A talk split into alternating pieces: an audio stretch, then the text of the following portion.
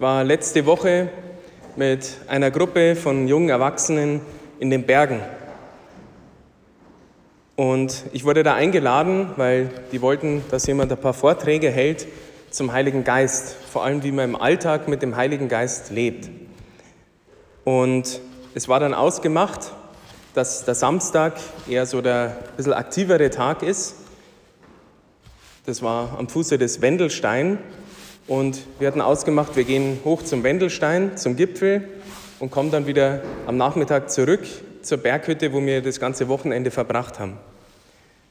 Und ich habe dann entschlossen, ähm, weil ich schon vom Aufstieg bis zur Berghütte Kreuzschmerzen gehabt habe, ich lasse das lieber bleiben mit dem Gipfel, das überlasse die jungen Leute. Ähm, ich bleibe eher in der Nähe der Berghütte und nehme mir mal eineinhalb, zwei Stunden einfach mal in die Ruhe zu kommen. Aber ich habe allen und mir auch eine Hausaufgabe mitgegeben und habe gesagt, dass das jetzt nicht nur quasi der ganze Vormittag und Nachmittag weg ist, sondern dass auch mit dem Thema zusammenhängt. Es soll sich jeder mal ein Anliegen überlegen. Irgendwas, was ihn besonders beschäftigt. Vielleicht eine Sorge, die er hat, vielleicht eine Entscheidung, die er zu treffen hat, irgendwas, was ihm gerade am Herzen liegt. Das war das Erste. Da haben sich alle was überlegt, teilweise aufgeschrieben. Und dann habe ich gesagt, und wir wollen jetzt die Stimme Gottes hören, also den Heiligen Geist in unserem Alltag wirken lassen. Und gerade wenn man in der Natur ist oder gerade da in den Bergen, dann ist es oft sehr einfach. Oft einfacher, wie wenn man in seine vier Wände daheim hockt und irgendwie so rumgrübelt und versucht zu beten. Und ich habe gesagt, gibt einfach Obacht. Einfach aufmerksam sein für irgendwas, was besonders ist, was euch besonders auffällt. Das kann was ganz Banales sein, vielleicht das Blümchen am Wegesrand oder irgendwas oder die Wolken oder keine Ahnung, irgendwas. Es kann auch sein, dass euch das in dem Moment noch gar nicht so auffällt, aber wenn ihr wieder daheim seid, in der Berghütte, nehmt euch einen Moment und überlegt, okay, wir sind jetzt da hochgestiegen, wir sind wieder runtergekommen, bin ich über irgendwas gestolpert quasi, fällt mir irgendwas ein, was da irgendwie besonders war. Und dann sind sie losmarschiert und dann bin ich so ein bisschen spazieren gegangen auf der Anhöhe da, auf der Alm. Und dann ist mir eingefallen, ja, wie es halt immer ist, man gibt schöne Aufgaben auf. Und ich habe mir selber gar nichts überlegt. Und habe dann gedacht, ja gut, ich habe jetzt kein konkretes Anliegen, mir ist so schnell nichts eingefallen, aber ich gebe trotzdem Obacht. Und ich habe mir ein schönes Platz gesucht, so an so einem Hang, an einem Weg entlang, wo es eben zum Wendelstein hochging. Und rechts und links so die Berge und in der Mitte so freie, freie Sicht übers Tal. Also wunderbarer Blick. Sonne hat gescheint, der Wind war schön kühl gewesen, also perfektes Platzl. Und ich war quasi direkt am Weg gesessen. Und da konnte ich dann so die Leute beobachten, schon im Weg unten entlang, wie sie alle dann zum Wendelstein hochgelaufen sind. Und die mussten da quasi alle an mir vorbeilaufen. Es war Samstagvormittag, da war jetzt ja nicht so viel los, aber ein paar waren schon dabei. Und ich weiß nicht, wer von euch gern in die Berge ist. Also ganz eigenes Klientel, ganz interessant. Da gibt es kein Sie, man duzt sich, man ist immer nett, man grüßt dann jeden, wenn man vorbeikommt. Und ein paar sind auch stehen geblieben. Ich habe da mein Habit angehabt, weil ich ja nicht mich groß angestrengt habe, bin da bloß gesessen und habe die Ruhe genossen, ein bisschen gebetet. Und dann ist mir eine Person aufgefallen. Und ich habe die schon unten laufen sehen, weil das ist der neue Sport. Und ich habe mir gedacht, also mir schon sau anstrengend, überhaupt da hoch zu kommen. Aber es gibt Leute, die laufen auch noch einen Berg hoch. Und da habe ich eben so eine junge Frau gesehen, die da auch noch hochgelaufen ist. Und die habe ich dann so beobachtet und dann kam sie so an mir vorbei. Und ich saß so nah neben dem Weg und sie läuft genau an mir vorbei und sie hat mich nicht einmal wahrgenommen. Obwohl ich da mit dem schwarzen Habit direkt am Weg, also die ist, ich hätte das Bein ausstrecken können, da wäre es drüber gefallen, so nah war ich dran gewesen. Und die hat überhaupt gar nicht, nicht einmal im Augenwinkel mich gesehen. Und das war das, was mir so aufgefallen ist. Im Gegensatz zu den anderen, wie gesagt, die freundlich waren, wo wir kurz geratscht haben oder wie auch immer. Und die Aufgabe, die ich den jungen Leuten auch gestellt habe, das habe ich dann da gleich gemacht und habe mir überlegt, Gott, was willst du mir jetzt damit sagen? Den Leuten, den Jungen habe ich gesagt, überlegt, gibt es irgendwas, was mit eurem Anliegen zu tun hat? Was weiß ich, die Blume die wächst, die die Sonne braucht oder sowas in die Richtung. diese kleinen Sachen, was sind da für Details, was sind da so für Eigenschaften, hat das irgendwie vielleicht im indirekten Sinn auch mit meinem Anliegen zu tun. Und so habe ich dann auch in Herrgott gefragt, was soll mir diese Bergläuferin sagen? Was willst du mir damit sagen? Eine Sache hat er mir gesagt, eben, dass normale Sport gelangt, man muss nicht übertreiben. Ähm, oft nimmt man sich was vor und dann nimmt man sich gleich zu viel vor. Ähm, das war das eine. Und das andere ist mir erst in der Vorbereitung zu dieser Predigt eingefallen. Und zwar in dem Moment, wo die so vorbei ist und dann weg war, habe ich mir gedacht, die hat mich gar nicht wahrgenommen. Die war so in ihrem Ding drin, die hat gar nichts mitgekriegt.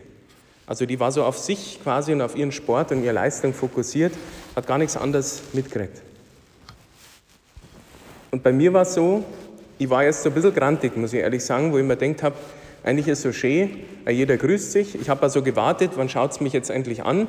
Dann da das Grüßen und dann war ich so perplex, weil es einfach so vorbeigerannt ist. Und das ist mir eingefallen, dass es doch oft so ist, dass man vielleicht, und das haben wir gerade bei den Pharisäern und den Schriftgelehrten gehört, dass auch wir in unserem Leben oft einmal so, einen, so schnell so einen abwertenden Blick haben. So wie die Pharisäer auf Jesus, oh Gott, der gibt sich da mit Sündern und mit Zöllnern ab. Das war so ein bisschen der Abschaum der Gesellschaft damals. Mit denen hat man nicht verkehrt. Man durfte sogar nicht einmal mit denen essen, man durfte gar nicht berühren. Die waren ganz unrein für die Juden. Und dann kommt mal schnell so ein Ding. Ja, was ist denn das für einer, der Jesus, der, der gibt sich da mit denen ab, das ist ja sehr scheußlich. Und das wäre das eine, das wäre vielleicht so auf den ersten Blick zum sagen, okay, das ist schon ein bisschen sündhaft, einfach da die Leute so abzukanzeln, statt sich zu überlegen, warum ist denn der andere so, wie er ist. Ich habe dann auch versucht zu überlegen, warum hat er diesen Sport gemacht, warum hat er mich nicht wahrgenommen, was auch immer. Wäre vielleicht auch was gewesen für die Pharisäer, zum Überlegen, der Jesus war schon bekannt, hat toll gepredigt, hat Wunder bewirkt, hat Leute geheilt, also ganz aufsehenerregende Sachen gemacht der wird es ja nicht irgendwie zum Spaß oder zufällig gemacht haben. Alles, was Jesus gemacht hat, hat er einen gewissen Sinn gehabt. Und nach dem haben die gar nicht gefragt. Einfach, das war verboten, das war blöd und deswegen ist er auch ähm, ganz schlecht. Also warum verhält sich der andere so, wie er sich verhält? Mal ein bisschen hinter die Fassade zum Schauen. Das ist das eine, wie man mit so Situationen umgehen kann, gerade wenn Leute einen irgendwie vielleicht aufregen, nerven, frustrieren, was auch immer, dass man sich überlegt, warum ist denn der überhaupt so? Und das andere, was man sich überlegen kann, ist, warum trifft mich das eigentlich? Bei dieser Bergläuferin hätte ich auch sagen können, mein Gott, lieber den zehn anderen Leuten war halt eine dabei, die nicht grüßt hat. Na, ist ja nicht so schlimm. Aber irgendwie ist mir das so hängen geblieben. Und da kann man sich auch überlegen, Warum gibt es Situationen und Personen, wo deren Verhalten mich irgendwie so trifft? Eigentlich ist mir erwachsen, das war jetzt vielleicht nichts Schlimmes gewesen, aber irgendwie trifft mir das. Irgendwie bin ich da ein bisschen gekränkt.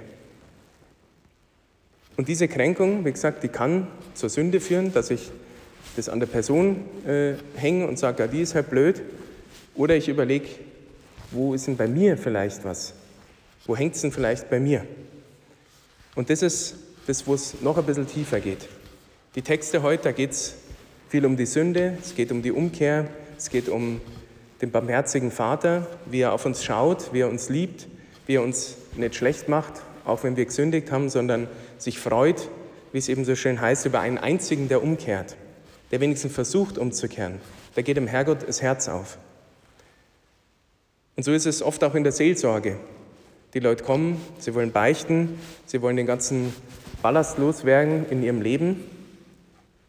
Und dann, ich weiß nicht, wie es bei Erna ist, bei mir ist es auch so, man hat so seine Sünden, man hat so seine schlechten Gewohnheiten, die man jetzt mal wieder beichtet. Jetzt mal wieder und entweder ist man schon so resigniert oder man sagt, und ich kämpfe doch dagegen und jetzt mal wieder der Mist. Immer wieder falle ich ins Gleiche rein. Und da kann es vielleicht eine Hilfe sein, zum Schauen, wo ist denn die Wurzel davon? Wo kommt denn das ursprünglich her? Eben auch im Zusammenhang mit anderen Personen. Eben wenn die mich treffen durch ihr Verhalten, wo liegt denn bei mir der Wurzel, dass mich das so trifft? Warum kann mir das nicht wurscht sein? Und das ist oft das ist ein Bild, was ich gern benutze, weil es mir hilft, Die Sünden sind oft wie das Unkraut. Das wächst überall und man muss schauen, dass man irgendwie damit umgeht. Man tut einen Beichtspiegel aufschreiben, mir hilft es gut, dass ich da einen Überblick behalte. Durch die Beichte wird das quasi abgemäht und dann hat man erstmal seine Ruhe. Aber jeder weiß das, jeder, der ein bisschen was im Garten zu tun hat, wenn man es nicht an der Wurzel packt, dann wächst das Klump irgendwo wieder raus. Und immer die gleiche Sache, immer die gleiche Pflanze, vielleicht an anderen Stellen. Also, wo ist die Wurzel davon? Vielleicht eine der Grundwurzeln, die fast bei jedem, bei ganz vielen Leuten so ist, ist eigentlich gar nicht in dieser Situation. Also wenn man mit einer Person ein bisschen einen Knatsch hat, irgendwie was ist, was einen so betrifft, dann hat es oft gar nicht unbedingt die Wurzel in dieser Situation, sondern liegt vielleicht viel weiter zurück. Zum Beispiel, wenn man eine Kindheit hatte und eine Erziehung und eine Situation in der Familie, wo man wenig Liebe bekommen hat, wo man gern, was weiß ich, mehr geredet hätte mit den Eltern, mal ein liebevolleres Verhältnis gehabt hat zu den Eltern, dann kann es sein, dass es einen so prägt, dass man sein Leben lang nach dieser Liebe sucht, nach dieser Bestätigung durch die Eltern, nach Menschen, die einem endlich einmal zuhören. Das kann ganz unterschiedlich ausschauen. Und wenn man dann, man ist dann erwachsen, dann eine Situation kommt, wo man auf einmal übersehen wird, übergangen wird, dann geht es in einem richtig hoch. Man kocht und man wird grantig oder man wird ganz frustriert oder kapselt sich ab oder sowas. Und dabei ist es in dieser Situation eigentlich lächerlich, weil man ist doch erwachsen. Warum verhält man sich auf einmal so krass? Und wenn man dann eben nach der Wurzel schaut, sieht man, hoppala, das könnte was sein. Da hat jemand auf eine Wunde ein bisschen draufgedruckt, die eigentlich schon ganz lange in mir ist. Oder vielleicht eine andere Situation, ein anderes Beispiel, wenn man sehr streng erzogen worden ist oder wenig Freiraum hatte, einfach auch durch die Situation daheim, warum auch immer. Und dann wird man erwachsen und findet sich wieder in so einer Situation. Vielleicht durch die Familie, vielleicht durch die Arbeit, wo Druck gemacht wird, wo es stressig hergeht. Dann versucht man irgendwie einen Freiraum zu finden. Und dieser Druck, der macht einen fertig, obwohl man eigentlich auch erwachsen wäre. Man könnte sich irgendwie besser einteilen. Man könnte auch mal was dagegen sagen.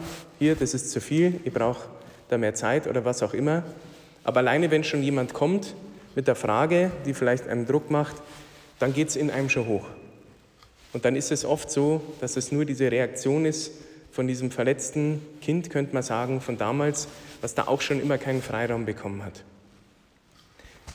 Da könnte man jetzt noch ganz viele Beispiele bringen, aber bloß als eine Gedankenhilfe, nicht nur die Sünden anzuschauen, das ist sowieso schon die Überwindung, dass man sich da überhaupt einmal hinsetzt, mal wieder ein bisschen Ordnung schafft in seinem Leben. Wie schaut es aus in meiner Beziehung zu Gott, in meiner Beziehung zu mir selber, in meiner Beziehung zu den anderen? Und dann, wenn man, wie gesagt, das Unkraut ein bisschen identifiziert hat, dann nochmal zu schauen, woher kommt es eigentlich? Warum habe ich vielleicht mit dieser Person ständig einen Knatsch? Warum fällt es mir so schwer, zum Beten irgendwie die Beziehung zu Gott aufrecht zu erhalten? Warum geht es mir mit mir selber so schlecht? Warum kann ich mich selber nicht annehmen? Und so weiter und so fort. Also noch einen Schritt weiter, damit man das Problem ein bisschen an der Wurzel anpackt. Und dann ist es noch intensiver, die Barmherzigkeit, die wir da erfahren. Nicht nur, dass er gerade mir irgendwie die Sünden vergibt und nicht schaust, wie du weitermachst, sondern Gott will uns noch näher kommen. Und ich glaube, das ist vielleicht ja, ein Sinn dieser Texte, ein Sinn dieses Evangeliums, gleich im ersten Satz. Die Zöllner und die Sünder sind zu Jesus gekommen, um ihn zu hören. Wir haben letzte Woche, die Wochen davor, immer wieder mal gehört, alle möglichen Leute sind zu Jesus gekommen. Heute sind es nur noch die Zöllner und die Sünder. Vielleicht die, die übrig bleiben, weil die anderen schon gesagt haben, ah ja, braucht man nicht, passt schon. Lass den reden. Und dann noch die Zöllner und die Sünder, gerade die, die eigentlich ausgestoßen sind von der Gesellschaft. Und Jesus, dieser heilige Mann, keine Sünde gewirkt. Jeder hat schon gemerkt, da strahlt was Göttliches in ihm hervor, weil er eben diese Wunder wirkt und die Leute heilt. Und normalerweise könnte man sagen, die natürliche Reaktion von Sündern wäre, zu dem gehe ich nicht. Der ist so anders wie ich. Da schaue ich ja aus wie der letzte Dreck neben dem. Und trotzdem hat Jesus so etwas Anziehendes gehabt, so etwas grundsätzlich Annehmendes, so etwas Zärtliches und so etwas Liebevolles, dass eben gerade die die Letzten waren, die immer noch zu ihm hin sind, weil sie vielleicht geahnt haben, ich habe zwar Sünden, aber der Mann, der kann mir helfen. Und nicht nur irgendwie, dass er mich reinmacht, sondern dass er vielleicht die Wurzel erkennt. Wir kennen so viele wunderbare Geschichten im Evangelium, wo Jesus nicht nur irgendwie heilt und dann eben schau, wie es weitermachst, sondern wo es an der Wurzel packt, das Problem. Wo er einem sogar hilft, auch ganz liebevoll. Nicht drauf druckt, hier schau mal, was hast du denn da gemacht, sondern einem hilft, selber drauf zu kommen. Was ist eigentlich dein Problem? Wo ist die Wurzel? Damit wir mit dieser Wurzel zu ihm kommen.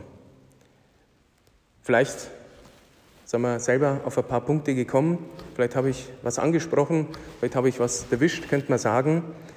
Und dann ist jetzt die perfekte Möglichkeit. Wir feiern die heilige Messe, wo alles Wunde, alles Kaputte mit auf den Altar getragen wird. Durch seine Wunden sind wir geheilt.